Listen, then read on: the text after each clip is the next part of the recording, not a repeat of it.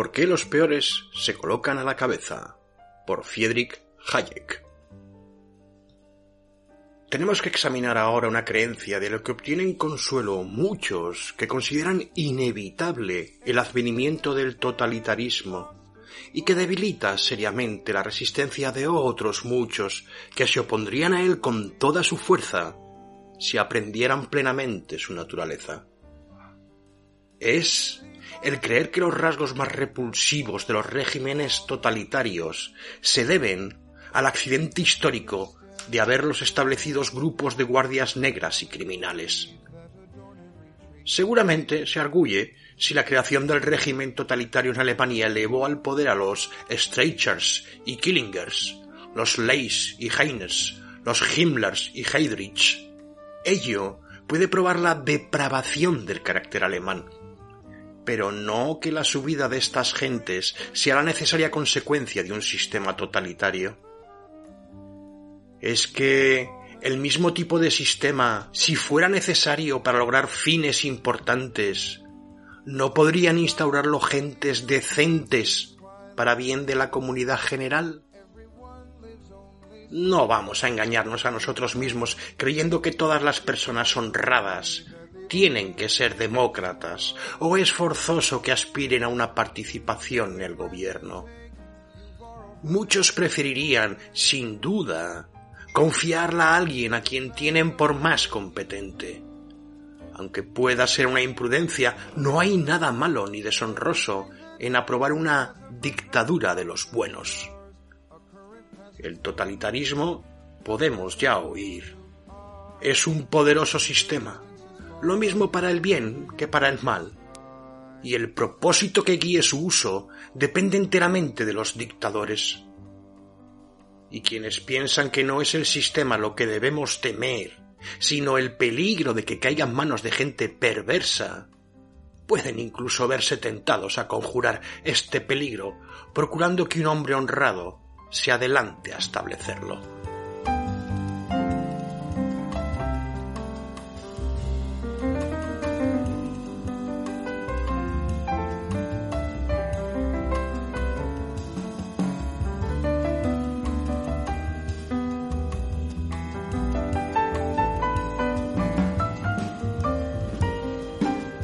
Hola amigos, buenos días, bienvenidos. Soy Peón Caminero de peoncaminero.com, esa página web que nadie visita.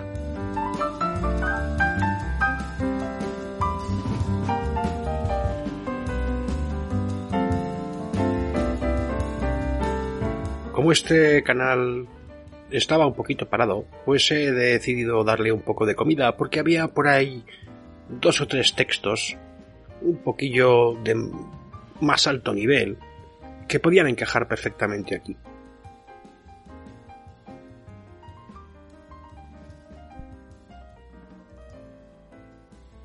Y con esto no quiero asustar a nadie. Se puede se puede oír tranquilamente tomándose un café o bueno, un vasito de whisky o lo que sea.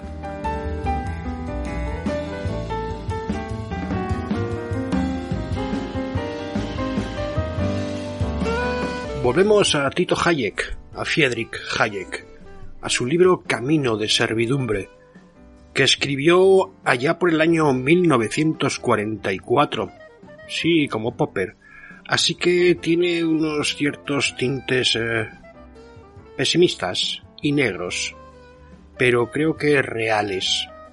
Y también este texto, pues puede que tenga ciertas em, connotaciones o datos o, bueno, demasiada fijación con el periodo real en el que vive, que son el nacionalsocialismo, ¿no? Pero si se obvian esos datos, el texto en sí es muy ilustrativo y muy de pensar.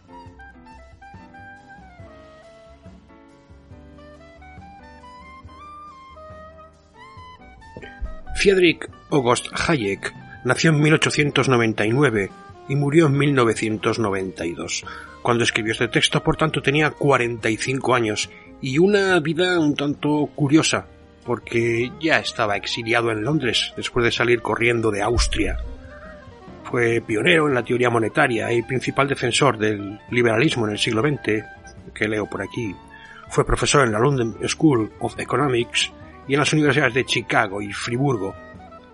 En el 74 recibió el Premio Nobel de Economía por los temas de mercado, sociopolítica y este tipo de cosas, así que este es su tema, ¿de acuerdo? Su tema. Este texto del 44, de Camino de Servidumbre, eh, fue revisado en el 56, donde al publicarse por segunda vez tuvo bastante eco, y de nuevo fue reeditado y revisado en el 76, donde ya fue, bueno, pues eh, fue la consumación popular del texto.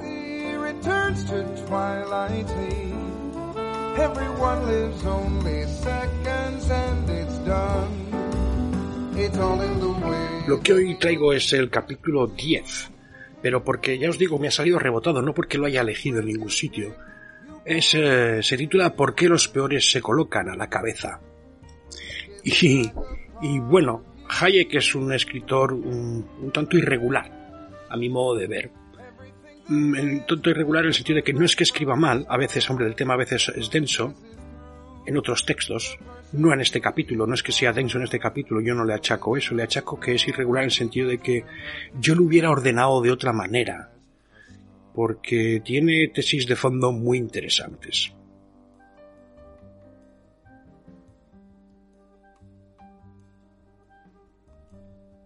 O sí, muy interesantes y muy actuales con el tema de la pandemia y habéis tenido suerte de que lo haya grabado por la mañana, reeditado por la mañana y me hayan llamado justo a comer porque cuando acabé de editar estaba de un calentón que hubiera salido un programa con una introducción totalmente explosiva. Explosiva.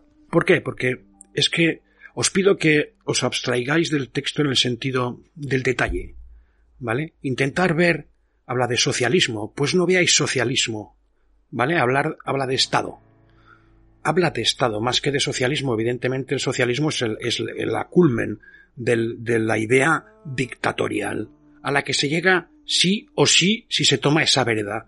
Pero si os ponéis con la cabecita en la pandemia, veréis que, y las medidas que se han tomado, pues veréis que es netamente actual y que el atajo que se intenta coger es bastante peligroso. Yo soy muy pesimista, la verdad. Soy muy pesimista por suerte no veré las consecuencias de esto como otros muchos. Probablemente no. Pero como es un caldo en el que nos vamos poco a poco, poco a poco calentando y vamos aceptando sin más en eh, favor de ese bien común, ¿eh? ese bien común que favorece a la mayoría porque es un caso de emergencia. Es muy curioso que la gente solo se acuerda del lema masónico o del lema illuminati o anarquista, que es el del, del caos al orden, cuando los que gobiernan son conservadores o partidos de derecha, pero no cuando son partidos socialdemócratas o socialistas o peor aún. ¿eh? Este bien común es un atajo para justificar una dictadura. Es así de sencillo, que al principio no se llamará dictadura, evidentemente, por Dios santo, pero luego habrá que echar marcha atrás y se basa en el miedo, el miedo, la inseguridad y dar poder a determinada gente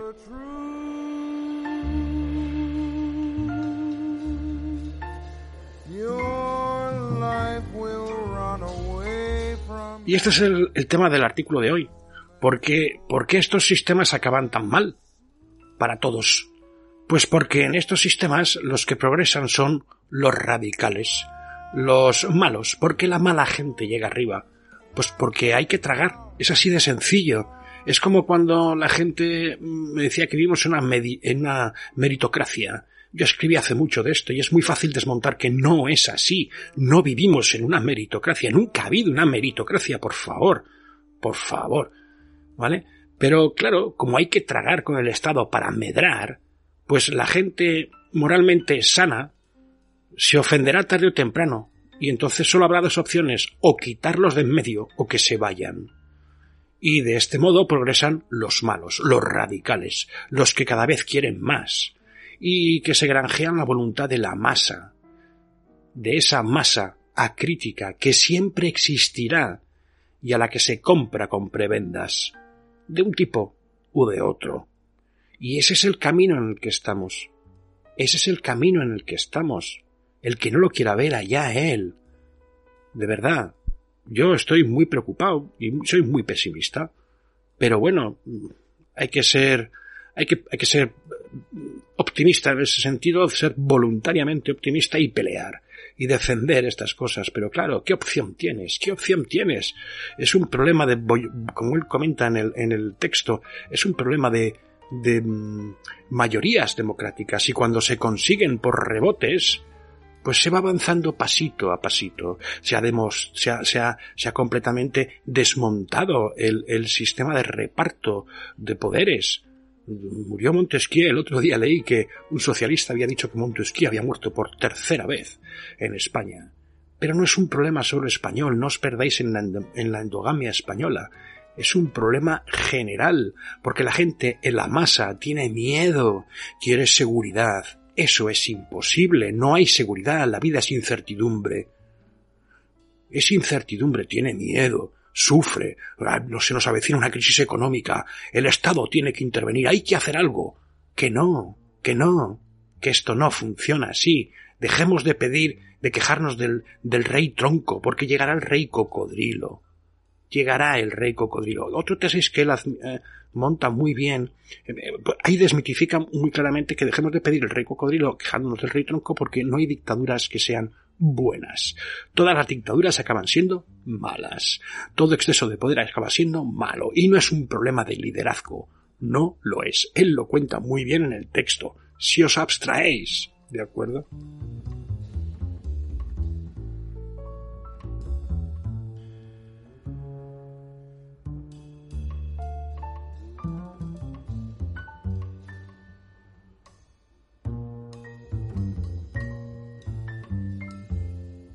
Y se trata de, sin más de, ir comprando voluntades. De ir comprando voluntades. Y de ese modo se acabará en un en un poder eh, estatal total, en un, en un servicio planificado, porque esto funciona muy mal, porque hay que ordenarnos, y ahora lo están regulando todo, cuánto tiene que medir la playa, qué distancia nos tenemos que, cómo nos tenemos que saludar, cuánto nos tenemos que separar, pero todo es por nuestro bien. Pedimos ese Salvador, que venga alguien y lo arregle. ¿Vale? Que venga alguien y lo arregle. ¡Qué nombre, que no! La vida es sufrimiento, como dijo Buda. Bueno, es sufrimiento y es placer. ¿Y qué, y, qué opción tenemos? Esta es la pregunta de siempre. ¿Qué opción tenemos? Pues que llegue, que hagamos, como dice un amigo mío, pues que hagamos cada uno lo que nos toca, lo poquito que nos toca. Yo, pues bueno, en este caso convertirme en radio farero de la libertad aquí en el café del, del faro donde nadie me ve. Porque claro, es que esconderte no es solución porque van a llegar a pedirte que colabores, claro, es tu obligación colaborar. Eres si no un, una social, eres si no un egoísta, eres si no un descerebrado que va en contra de la sociedad. Y, colabora y colabora bien, claro, porque si colaboras mal, pues en fin, es que no eres, estás por la labor tampoco, o sea, ¿a quién queremos engañar? Y esta es la historia. Esta es la historia. Y este es el texto que os dejo hoy, que aunque es un pelín largo, se puede seguir muy bien, muy bien. No creo que os deje un buen sabor de boca, pero os calentará el ánimo. Os calentará el ánimo, eso espero. Y puede que sigamos subiendo textos de Hayek o de cualquier otro, no lo sé. No lo sé.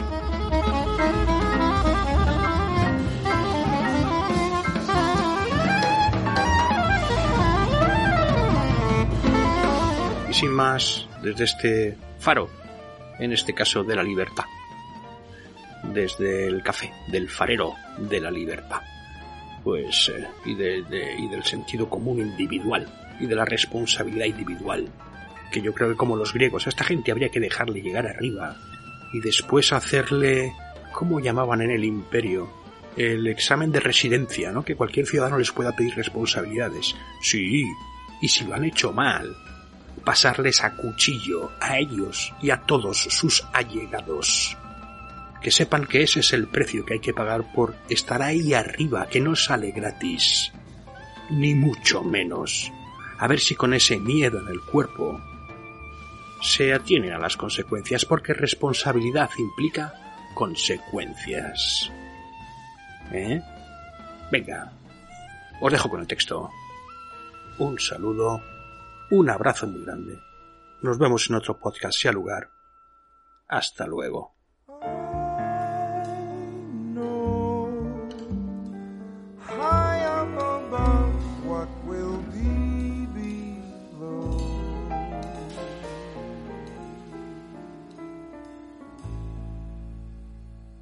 Let me tell you the Sin duda, un sistema fascista inglés diferiría muchísimo de los modelos italiano o alemán. Sin duda, si la transición se efectuara sin violencia, podríamos esperar que surgiese un tipo mejor de dirigente. Y si yo tuviera que vivir bajo un sistema fascista, sin ninguna duda preferiría vivir bajo uno instaurado por ingleses que bajo el establecido por otros hombres cualesquiera.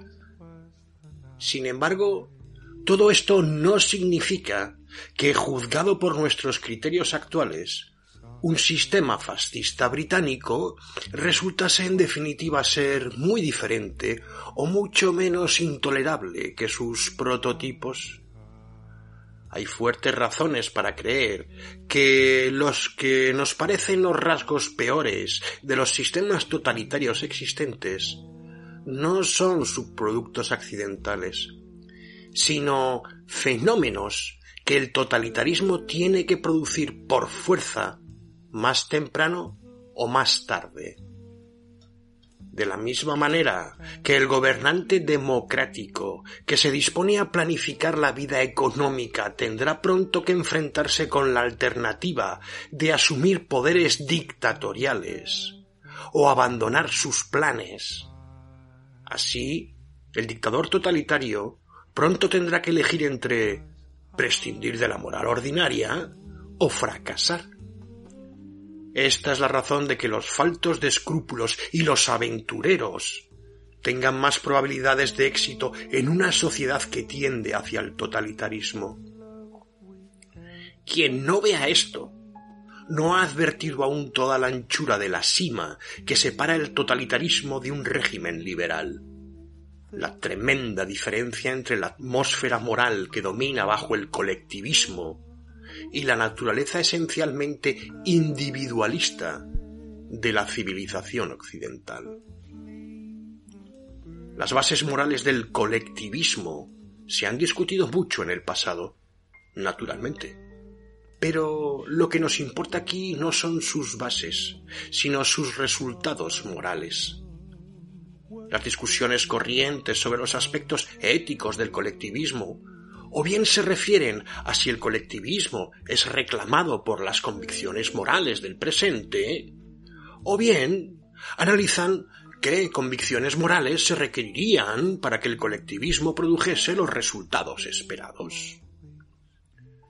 Nuestra cuestión, sin embargo, estriba en saber qué criterios morales producirá una organización colectivista de la sociedad, o qué criterios imperarán probablemente en ella.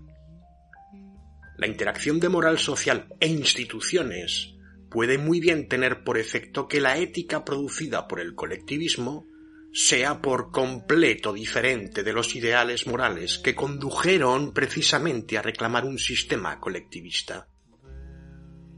Aunque estemos dispuestos a pensar que cuando la aspiración a un sistema colectivista surge de elevados motivos morales. Este sistema tiene que ser la cuna de las más altas virtudes. La verdad es que no hay razón para que un sistema realce necesariamente aquellas cualidades que sirven al propósito para el que fue creado. Los criterios morales dominantes dependerán, en parte, de las características que conducirán a los individuos al éxito en un sistema colectivista o totalitario, y en parte de las exigencias de la máquina totalitaria.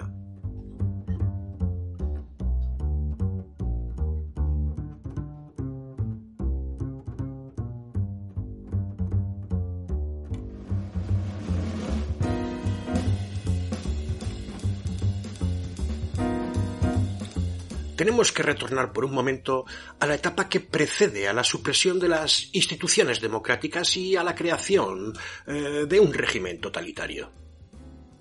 En este punto, la general demanda de acción resuelta y dirigente por parte del Estado es el elemento dominante en la situación y el disgusto por la lenta y embarazosa marcha del procedimiento democrático convierte la acción por la acción en objetivo.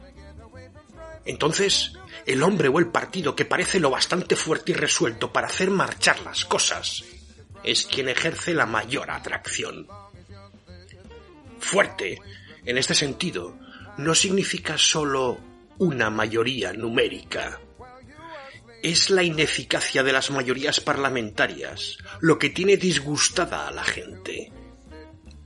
Lo que ésta buscará es alguien con tan sólido apoyo que inspire confianza en que podrá lograr todo lo que desee. Entonces surge el nuevo tipo de partido, organizado sobre líneas militares. En los países de Europa Central, los partidos socialistas habían familiarizado a las masas con las organizaciones políticas de carácter paramilitar, encaminadas a absorber lo más posible de la vida privada de sus miembros. Todo lo que se necesitaba para dar a un grupo un poder abrumador era llevar algo más lejos el mismo principio, buscar la fuerza, no en los votos seguros de masas ingentes, en ocasionales elecciones, sino en el apoyo absoluto y sin reservas de un cuerpo menor, pero perfectamente organizado. La probabilidad de imponer un régimen totalitario a un pueblo entero recae en el líder, que primero reúna en derredor suyo un grupo dispuesto voluntariamente a someterse a aquella disciplina totalitaria que luego impondrá por la fuerza al resto. Aunque los partidos socialistas tenían poder para lograrlo todo si hubieran querido hacer uso de la fuerza, se resistieron a hacerlo. Se habían impuesto a sí mismos, sin saberlo, una tarea que sólo el cruel, dispuesto a despreciar las barreras de la moral admitida, puede ejecutar. Por lo demás, muchos reformadores sociales del pasado sabían por experiencia que el socialismo sólo puede llevarse a la práctica por métodos que desaprueban la mayor parte de los socialistas. Los viejos partidos socialistas se vieron detenidos por sus ideales democráticos no poseían la falta de escrúpulos necesaria para llevar a cabo la tarea elegida. Es característico que tanto en Alemania como en Italia, al éxito del fascismo precedió la negativa de los partidos socialistas a asumir las responsabilidades del gobierno. Les fue imposible poner entusiasmo en el empleo de los métodos para los que habían abierto el camino confiaban todavía en el milagro de una mayoría concorde sobre un plan particular para la organización de la sociedad entera. Pero otros habían aprendido ya la lección y sabían que en una sociedad planificada la cuestión no podía seguir consistiendo en determinar qué aprobaría una mayoría sino en hallar el mayor grupo cuyos miembros concordasen suficientemente para permitir una dirección unificada de todos los asuntos. O de no existir un grupo lo bastante amplio para imponer sus criterios, en cómo crearlo y quién lo lograría. Hay tres razones principales para que semejante grupo, numeroso y fuerte, con opiniones bastante homogéneas, no lo formen probablemente los mejores, sino los peores elementos de cualquier sociedad. Con relación a nuestros criterios, los principios sobre los que se podrá seleccionar un grupo tal serán casi enteramente negativos, no positivos.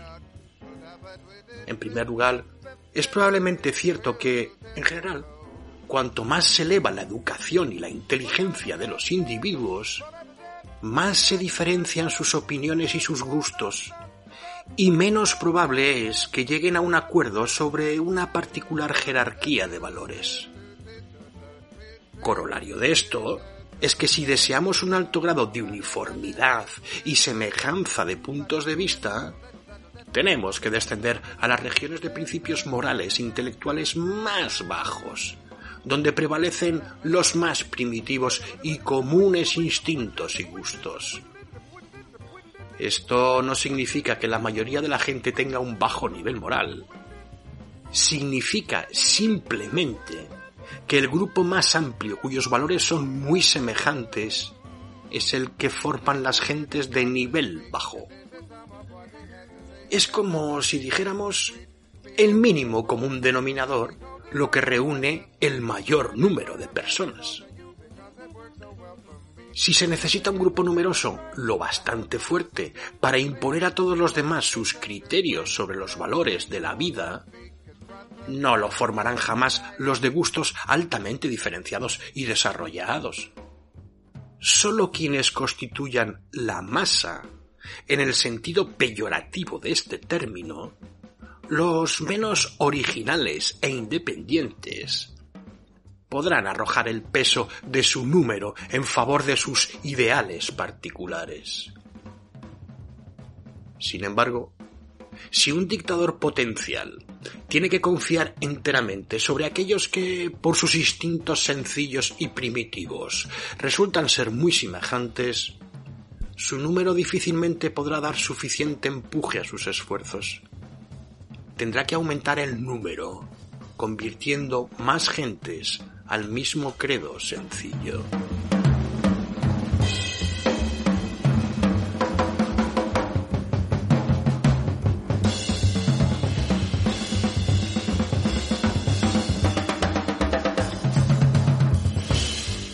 Aquí el segundo principio negativo de selección, será capaz de obtener el apoyo de todos los dóciles y crédulos que no tienen firmes convicciones propias, sino que están dispuestos a aceptar un sistema de valores confeccionado si se machaca en sus orejas con suficiente fuerza y frecuencia.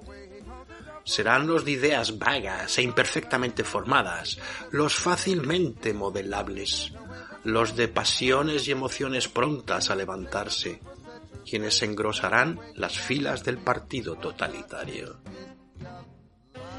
Con el esfuerzo deliberado del demagogo hábil, entra el tercero y quizá más importante elemento negativo de selección para la forja de un cuerpo de seguidores estrechamente coherente y homogéneo. Parece casi una ley de la naturaleza humana que le es más fácil a la gente ponerse de acuerdo sobre un programa negativo, sobre el odio a un enemigo, sobre la envidia a los que viven mejor, que sobre una tarea positiva. La contraposición del nosotros y el ellos, la lucha contra los ajenos al grupo, parece ser un ingrediente esencial de todo credo que enlace sólidamente a un grupo para la acción común. Por consecuencia, lo han empleado siempre aquellos que buscan no solo el apoyo para una política, sino la ciega confianza de ingentes masas. Desde su punto de vista, tiene la gran ventaja de concederles mayor libertad de acción que casi ningún programa positivo. El enemigo, sea interior, como el judío o el kulak, o exterior, parece ser una pieza indispensable en el arsenal de un dirigente totalitario. Que el judío viniera a ser en Alemania el enemigo hasta que las eh, plutocracias ocuparan su sitio fue lo mismo que la selección del kulak en Rusia, el resultado del resentimiento anticapitalista sobre el que se basa el movimiento entero en Alemania y Austria llegó a considerarse al judío como representativo del capitalismo, porque un tradicional despego de amplios sectores de la población hacia las ocupaciones comerciales hizo más accesibles estas a un grupo que había sido prácticamente excluido de las ocupaciones tenidas en más estima.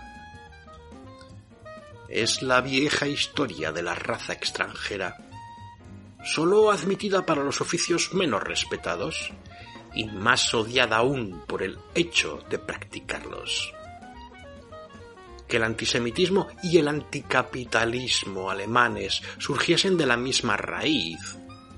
Es un hecho de gran importancia para comprender lo que sucedió allí, pero rara vez lo han comprendido los observadores extranjeros.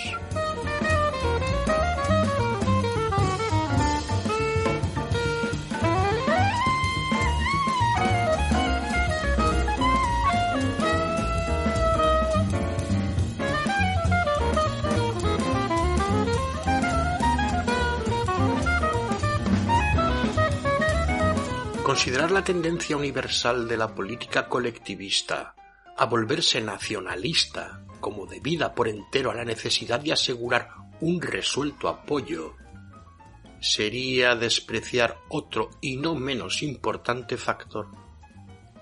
Incluso cabe dudar que se pueda concebir con realismo un programa colectivista como no sea al servicio de un grupo limitado que el colectivismo pueda existir en otra forma que como alguna especie de particularismo, ya sea nacionalismo, racionalismo o clasismo.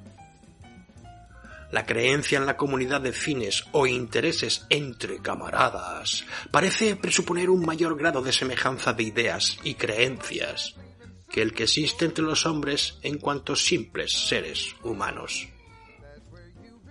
aunque sea imposible conocer personalmente a todos los miembros de nuestro grupo, por lo menos han de ser del mismo tipo que los que nos rodean, y han de hablar y pensar de la misma manera, y sobre las mismas cosas, para que podamos identificarnos con ellos. El colectivismo a escala mundial parece ser inimaginable, si no es al servicio de una pequeña élite daría lugar ciertamente no solo a problemas técnicos, sino sobre todo a problemas morales, que ninguno de nuestros socialistas desea afrontar. Si el proletariado inglés tiene derecho a una participación igualitaria sobre la renta obtenida actualmente de los recursos en capital de Inglaterra y sobre la intervención de su uso, porque es el resultado de una explotación, por el mismo principio, todos los indios tendrían derecho no solo a la renta, sino también al uso de una parte proporcional del capital británico. Pero, ¿cuáles son los socialistas que se proponen seriamente una división igualitaria entre la población del mundo entero de los recursos en capital existentes? Todos consideran el capital como perteneciente no a la humanidad, sino a la nación y aun dentro de la nación, pocos se arriesgarían a defender que debe privarse de su equipo de capital a las regiones ricas para ayudar a las regiones más pobres. Lo que los socialistas proclaman que se les debe a los camaradas en cualquier país, no están dispuestos a concedérselo al extranjero. Desde un punto de vista colectivista, si se es consecuente, las pretensiones de las naciones desheredadas acerca de una nueva división del mundo están enteramente justificadas. Pero si se fuese también consecuente en su aplicación, las que las demandan con más estrépito perderían con ello casi tanto como las más ricas naciones. Por lo mismo, tienen muy bien cuidado en no basar sus pretensiones en principios igualitarios, sino en una pretendida superioridad para organizar a otros pueblos. Una de las contradicciones inherentes a la filosofía colectivista está en que, como descansa en la moral social humanitaria que el individualismo ha desarrollado, sólo puede practicarse dentro de un grupo relativamente pequeño que el socialismo sea internacional en tanto permanece dentro de la teoría, y que tan pronto como se lleva a la práctica, sea en Rusia o en Alemania, se torne violentamente nacionalista, es una de las razones por las que el socialismo liberal, que es como la mayoría del mundo occidental se imagina el socialismo, tienen que mantenerse en el plano de la teoría pura, mientras que la práctica del socialismo es totalitaria en todas partes. El colectivismo no tiene sitio para el amplio humanitarismo liberal, sino tan solo para el estrecho particularismo de los totalitarios. Si la comunidad o al Estado son antes que el individuo, si tienen fines propios independientes y superiores a los individuales, sólo aquellos individuos que trabajan para dichos fines pueden ser considerados como miembros de la comunidad. Consecuencia necesaria de este criterio es que a una persona sólo se la respeta en cuanto miembro del grupo. Es decir, sólo si trabaja y en cuanto trabaja para los fines considerados comunes. Y su plena dignidad le viene de su condición de miembro, y no simplemente de ser hombre. En realidad los conceptos mismos de humanidad y por consiguiente de internacionalismo, en cualquiera de sus formas, son por entero productos de la concepción individualista del hombre. Y no hay lugar para ellos en un sistema ideológico colectivista. Aparte del hecho fundamental de no poder extenderse la comunidad del colectivismo, sino hasta donde llegue o pueda crearse la unidad de propósito de los individuos, varios factores contribuyen a reforzar la tendencia del colectivismo a hacerse particularista y cerrada. De estos, uno de los más importantes radica en que, como la aspiración del individuo a identificarse con un grupo es muy frecuentemente el resultado de un sentimiento de inferioridad, su aspiración sólo podrá satisfacerse si la condición de miembro del grupo le confiere pues alguna superioridad sobre los extraños, sobre los demás. A veces, al parecer, es un aliciente más para sumergir la personalidad en la del grupo el hecho de que los violentos instintos que el individuo sabe ha de refrenar dentro del grupo pueden recibir rienda suelta en la acción colectiva contra el enemigo, el extraño, el otro. Hay una profunda verdad en el título del libro de R. Niebuhr, Hombre moral y sociedad inmoral, aunque apenas podamos seguir al autor en las conclusiones que extrae de su tesis. Existe sin duda, como dice en algún lugar, una creciente tendencia en el hombre moderno a imaginarse que su propia conducta se ajusta a una ética, porque ha delegado sus vicios en grupos cada vez más amplios. Cuando actúan en nombre de un grupo, las gentes parecen liberadas de muchas de las restricciones morales que dominan su conducta como individuos dentro del grupo. La clara actitud antagonista que la mayor parte de los planificadores adopta frente al internacionalismo se explica además por el hecho de que en el mundo actual todos los contactos exteriores de un grupo son obstáculos para que aquellos planifiquen eficazmente la esfera en que puedan intentarlo.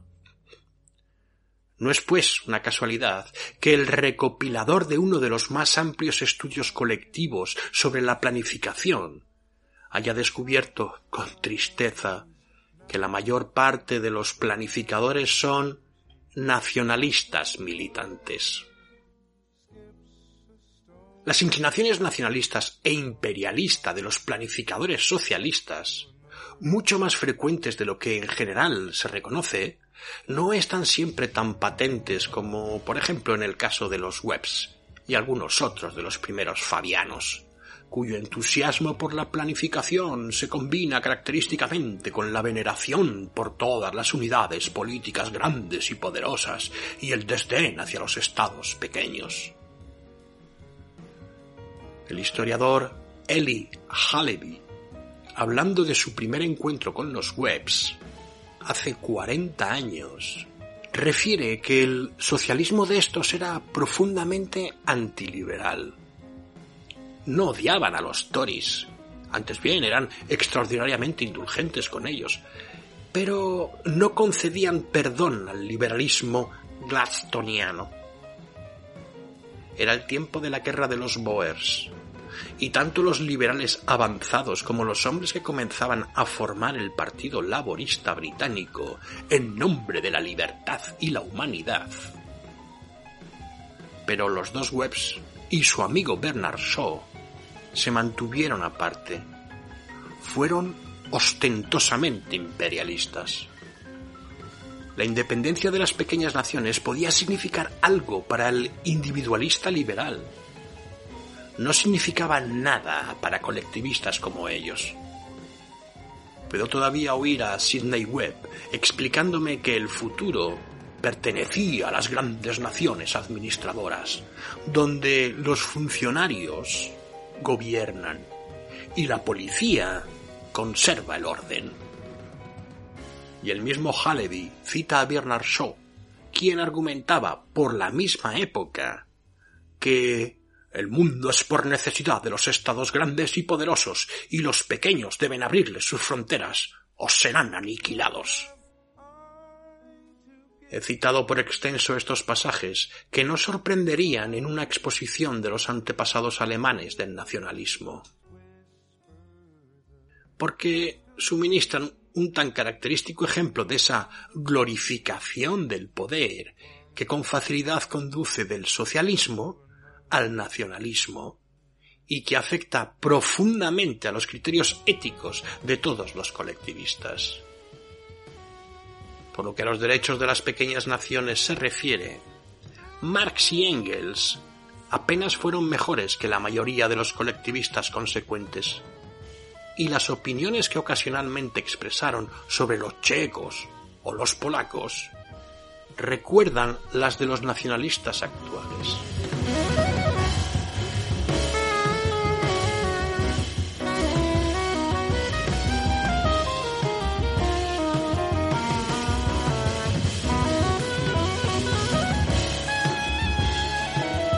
Mientras a los grandes escritores políticos individualistas del siglo XIX, a Lord Acton o a Jacob Burckhardt, y hasta a los socialistas contemporáneos nuestros que, como Bertrand Russell, han heredado la tradición liberal, el poder en sí les ha parecido siempre el archidiablo.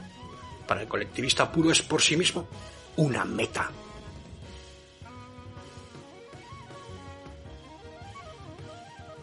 no es sólo, como Russell lo ha descrito con tanto acierto, que el deseo de organizar la vida social conforme a un plan unitario surja automáticamente, y en gran parte, de un afán de poder. Es más aún, es el resultado de la necesidad en que se ven los colectivistas para alcanzar su meta, de crear un poder el poder de unos hombres sobre otros hombres de magnitud jamás antes conocida. Y la consecuencia de que su éxito depende de la medida en que logren este poder. Ello es así aunque muchos socialistas liberales se guíen en sus esfuerzos por la trágica ilusión de creer que para extinguir el poder basta con privar a los individuos particulares del que poseen en un sistema individualista y transferirlo, por tanto, a la sociedad. Lo que escapa a todos los que así argumentan es que al concentrar el poder de tal modo que pueda ponerse al servicio de un único plan, no se transfiere tan solo, sino que se aumenta infinitamente. Al reunir en las manos de un organismo único el poder que antes se repartía independientemente entre muchos, se crea un poder infinitamente mayor que el que antes existía, casi tan acrecido en alcance como diferente en naturaleza. Es enteramente falaz arguir, como se hace a veces, que el gran poder ejercido por una oficina de planificación central no sería mayor que el poder colectivamente ejercido por los consejos de administración de las empresas privadas. En una sociedad en régimen de competencia, no hay nadie que pueda usar ni siquiera una pequeña fracción del poder que disfrutaría una oficina de planificación socialista. Y si nadie puede conscientemente ejercer este poder, es un abuso del lenguaje asegurar que aquel equivale al de todos los capitalistas sumados. Es un simple juego de palabras hablar del poder colectivamente ejercido por los consejos de administración de las empresas privadas, en tanto éstas no se combinen en una acción concertada. Lo que por demás significaría el final de la competencia y la creación de una economía planificada, en cualquier caso. Dividir o descentralizar el poder significa necesariamente reducir la cuantía absoluta del poder y el sistema de la competencia es el único sistema dirigido a hacer mínimo por descentralización el poder que los hombres ejercen sobre los hombres. Hemos visto ya por qué la separación de los fines económicos y los políticos es una garantía esencial de la libertad individual y por qué es consecuentemente atacada por todos los colectivistas. A esto tenemos que añadir ahora que la sustitución del poder económico por el político, tan a menudo demandada hoy, significa necesariamente la sustitución de un poder que es siempre limitado por otro del que no hay escapatoria. Lo que se llama poder económico, aunque es cierto que pueda ser un instrumento de coerción, jamás es en las manos de los particulares un poder exclusivo completo un poder sobre la vida entera de una persona. Pero centralizado, como un instrumento de poder político, crea un grado de dependencia que apenas se distingue de la esclavitud.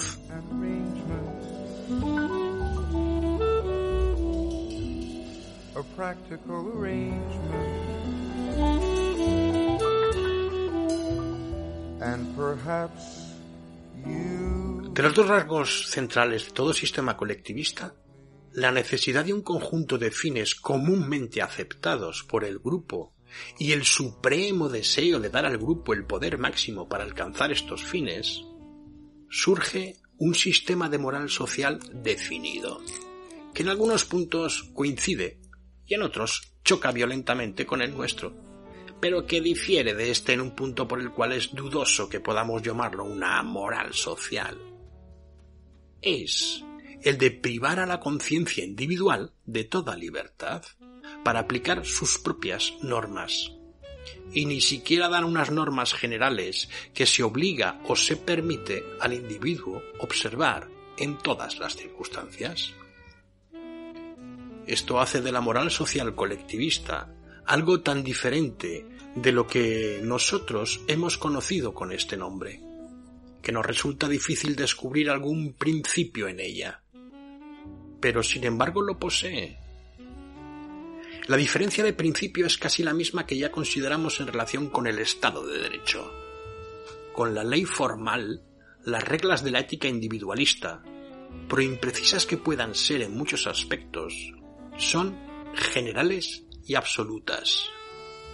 Prescriben o prohíben un tipo general de acción, sin considerar si en cada caso particular el fin último es bueno o malo.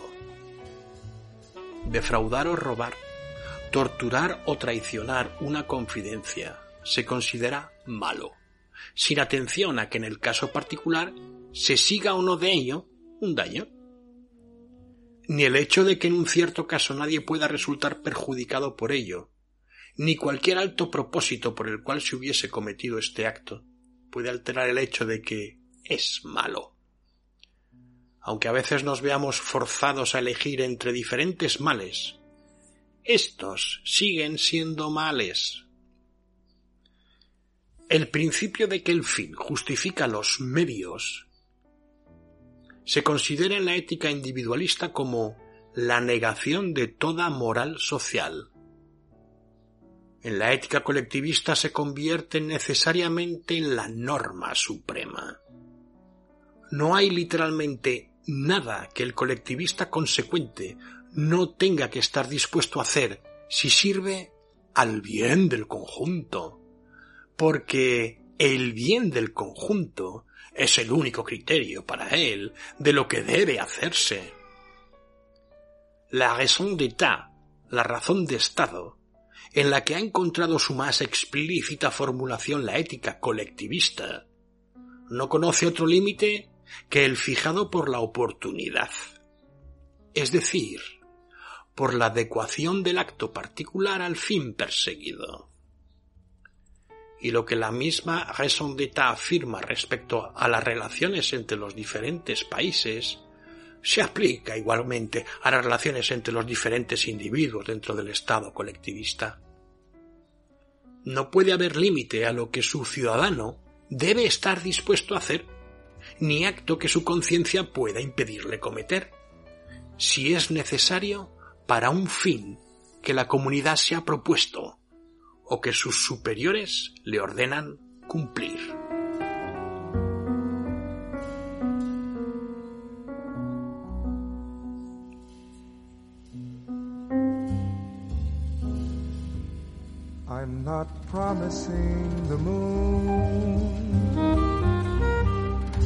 La ausencia de unas normas formales absolutas en la ética colectivista no significa, por lo demás, que no existan en el individuo algunos hábitos provechosos que una comunidad colectivista fomentará y otros que combatirá. Muy al contrario, pondrá mucho más interés en los hábitos de vida del individuo que una comunidad individualista. Ser miembro útil de una sociedad colectivista exige cualidades muy definidas, que han de reforzarse mediante una práctica constante. La razón por la que designamos estas cualidades como hábitos provechosos y difícilmente podemos considerarlas como virtudes morales es que jamás se permitirá al individuo poner estas normas por encima de cualquier mandato definido o convertirlas en un obstáculo para el logro de cualquier particular objetivo de la comunidad. Solo sirven, por así decirlo, para llenar cualquier vacío que puedan dejar las órdenes directas o la designación de objetivos particulares pero jamás pueden justificar un conflicto con la voluntad de la autoridad. La diferencia entre las virtudes que continuarán estimándose bajo un sistema colectivista y las que desaparecerán se ponen bien de manifiesto por la comparación de las virtudes que incluso sus mayores enemigos admiten que los alemanes, o quizá mejor el prusiano típico, poseen y aquellas que según la opinión común les faltan y que el pueblo inglés con alguna justificación se ufana de poseer en grado sobresaliente. Pocas personas negarán que los alemanes en general son industriosos y disciplinados, directos y enérgicos, hasta llegar a la rudeza, concienzudos y tenaces en cualquier tarea que emprendan, que poseen un fuerte sentido del orden y del deber, que muestran una estricta obediencia a la autoridad, y que a menudo revelan una gran disposición para sacrificarse personalmente y un gran valor ante el peligro físico. Todo ello hace del alemán un instrumento eficiente para llevar a término una tarea asignada, y han sido cuidadosamente educados de acuerdo con ello en el viejo Estado prusiano y en el nuevo Reich, dominado por Prusia.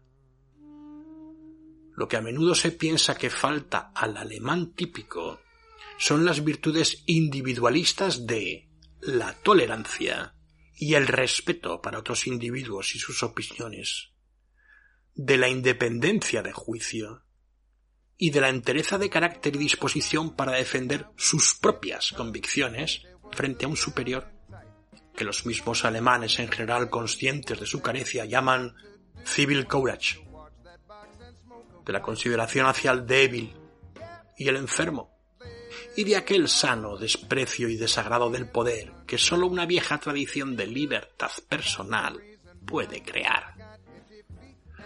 También parecen mal dotados de la mayoría de aquellas pequeñas pero sin embargo tan importantes cualidades que facilitan el trato entre hombres en una sociedad libre. cortesía y sentido del humor, modestia personal, respeto a la vida privada de los demás y confianza en las buenas intenciones de su vecino.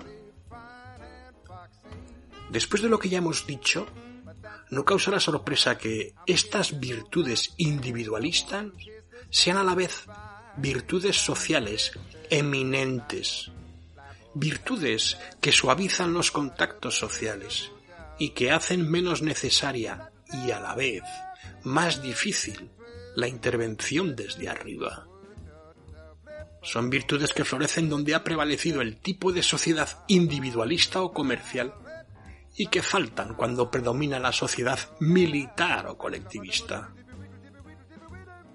Una diferencia que es o fue tan perceptible entre las diversas regiones de Alemania como lo es ahora entre los criterios que imperan en Alemania y las características del Occidente. Hasta hace poco, por lo menos, en aquellas partes de Alemania que estuvieron más tiempo expuestas a las fuerzas civilizadoras del comercio, las viejas ciudades comerciales del sur y del oeste y las ciudades hanseáticas, los conceptos morales generales eran probablemente mucho más afines a los de los pueblos occidentales que a los que ahora han dominado Alemania entera. Sería, sin embargo, muy injusto considerar desprovistas de fervor moral a las masas de un pueblo totalitario, porque prestan apoyo ilimitado a un sistema que nos parece la negación de casi todos los valores morales. Para la gran mayoría de ellos, lo opuesto es probablemente cierto. La intensidad de las emociones morales dentro de un movimiento como el nacionalsocialismo o el comunismo solo pueden compararse probablemente con la de los grandes movimientos religiosos de la historia. Una vez se admita que el individuo es sólo un medio para servir a los fines de una entidad más alta, llamada sociedad o nación. Síguense por necesidad la mayoría de aquellos rasgos de los regímenes totalitarios que nos espantan. Desde el punto de vista del colectivismo, la intolerancia y la brutal supresión del disentimiento, el completo desprecio de la vida y la felicidad del individuo, son consecuencias esenciales e inevitables de aquella premisa básica. Y el colectivista puede admitirlo y a la vez pretender que su sistema es superior a uno en que los intereses egoístas del individuo pueden obstruir la plena realización de los fines que la comunidad persigue. Cuando los filósofos alemanes presentan una y otra vez como imponer en sí el afán por la felicidad personal y únicamente como laudable el cumplimiento de un deber impuesto, son totalmente sinceros, por difícil que pueda ser comprenderlo a quienes han crecido en una tradición diferente. Donde hay un fin común que todo lo domina, no hay espacio para normas o preceptos morales generales. Dentro de una limitada extensión lo hemos experimentado nosotros mismos durante la guerra pero ni en la guerra ni en los mayores peligros han traído en Inglaterra sino una muy moderada aproximación al totalitarismo, descartando muy pocos de los demás valores al concentrarse en el servicio de un propósito único. Pero donde unos cuantos fines específicos dominan la sociedad entera, es inevitable que la crueldad pueda convertirse ocasionalmente en un deber que los actos que sublevan todos nuestros sentimientos, tales como el fusilamiento de los rehenes o la matanza de los viejos o los enfermos, sean tenidos como meras cuestiones de utilidad. Que el desarraigo y el traslado forzoso de cientos de miles de personas llegue a ser un instrumento político, aprobado por casi todos, excepto las víctimas, claro, o que sugestiones como la de un reclutamiento de mujeres para fines de procreación puedan ser consideradas seriamente. Ante los ojos del colectivista hay siempre un objetivo superior, a cuya consecución sirven estos actos, y que los justifican para aquel. Porque la prosecución del fin común de la sociedad no puede someterse a limitaciones por respecto a ningún derecho o valor individual. Pero mientras la masa de los ciudadanos del Estado totalitario muestra a menudo devoción altruista hacia un ideal, aunque sea uno que no repugne, la cual les hace aprobar e incluso realizar tales actos, no puede decirse lo mismo en defensa de quienes dirigen su política. Para ser un elemento útil en la conducción de un Estado totalitario, no basta que un hombre esté dispuesto a aceptar especiosas justificaciones para viles hazañas. Tiene que estar activamente dispuesto a romper con toda norma moral que alguna vez haya conocido si se considerase necesario para el logro del fin que se le ha encomendado. Como es únicamente el líder supremo quien determina los fines, sus instrumentos no pueden tener convicciones morales propias. Tienen ante todo que entregarse sin reservas a la persona del líder. Pero después de esto, la cosa más importante es que carezcan por completo de principios y sean literalmente capaces de cualquier cosa. No deben tener ideales propios a cuya realización expiren, ni ideas acerca del bien o del mal que puedan interferir con las intenciones del líder. Así, poco atractivo pueden ofrecer los puestos de poder a quienes mantienen creencias morales de la clase que en el pasado guió a los pueblos europeos. Poco que les pueda compensar la aversión hacia muchas de las particulares tareas y escasas las oportunidades para satisfacer cualquier deseo más idealista o para una recompensa por los riesgos indudables y el sacrificio de la mayoría de los placeres de la vida privada y de la independencia personal, que llevan consigo los puestos de gran responsabilidad. Los únicos gustos que se satisfacen son el del poder como tal, el placer de ser obedecido y el de formar parte de una máquina eficaz e inmensamente poderosa, a la cual todo tiene que dejar paso. Por consiguiente, así como hay poco que pueda inducir a los hombres que son justos, según nuestros criterios, a pretender posiciones directivas en la máquina totalitaria, y mucho para apartarlos. Habrá especiales oportunidades para los brutales y los faltos de escrúpulos. Habrá tareas que cumplir cuya maldad, vistas en sí, nadie pondrá en duda, pero que tienen que llevarse a cabo en servicio de algún fin superior y han de ejecutarse con la misma destreza y eficacia que con cualquier otra. Y como habrá necesidad de actos intrínsecamente malos, que todos los influidos por la moral social tradicional se resistirán a tomar sobre sí, la disposición para realizar actos perversos se convierte en un camino para el ascenso y el poder. En una sociedad totalitaria, los puestos en que es necesario practicar la crueldad y la intimidación, el engaño premeditado y el espionaje son numerosos. Ni la Gestapo, ni la administración de un campo de concentración, ni el Ministerio de Propaganda, ni las SA o las SS, o sus equivalentes italianos o rusos o lo que sea, son puestos apropiados para el ejercicio de los sentimientos humanos. Y sin embargo, a través de puestos como estos, va el camino que conduce a las más altas posiciones en el Estado totalitario. Es especialmente cierta la conclusión a que llega después de una breve enumeración análoga de los deberes de las autoridades de un Estado colectivista, un distinguido economista norteamericano. Tienen que hacer estas cosas, lo quieran o no y la probabilidad de que quienes están en el mando sean individuos que aborrezcan la posesión y el ejercicio del poder es del mismo orden que la probabilidad de que una persona extraordinariamente bondadosa se hiciese cargo del látigo en una plantación de esclavos. No podemos, sin embargo, agotar el tema aquí.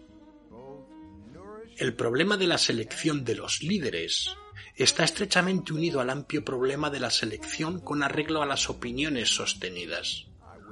O mejor dicho, con arreglo a la facilidad con que una persona se acomoda a un conjunto de doctrinas siempre cambiante. Y esto nos lleva a uno de los más característicos rasgos morales del totalitarismo, a su relación con todas las virtudes que entran bajo la denominación general de honestidad y a sus efectos sobre ellas.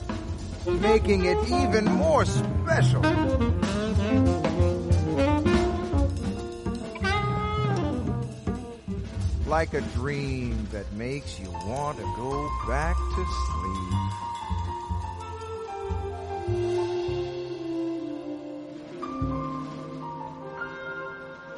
You can't have your cake and eat it too, Mama said. I was defiant and hard-headed and answered, yes, I can The look she gave me said, boy, I hope you are to fool all your life.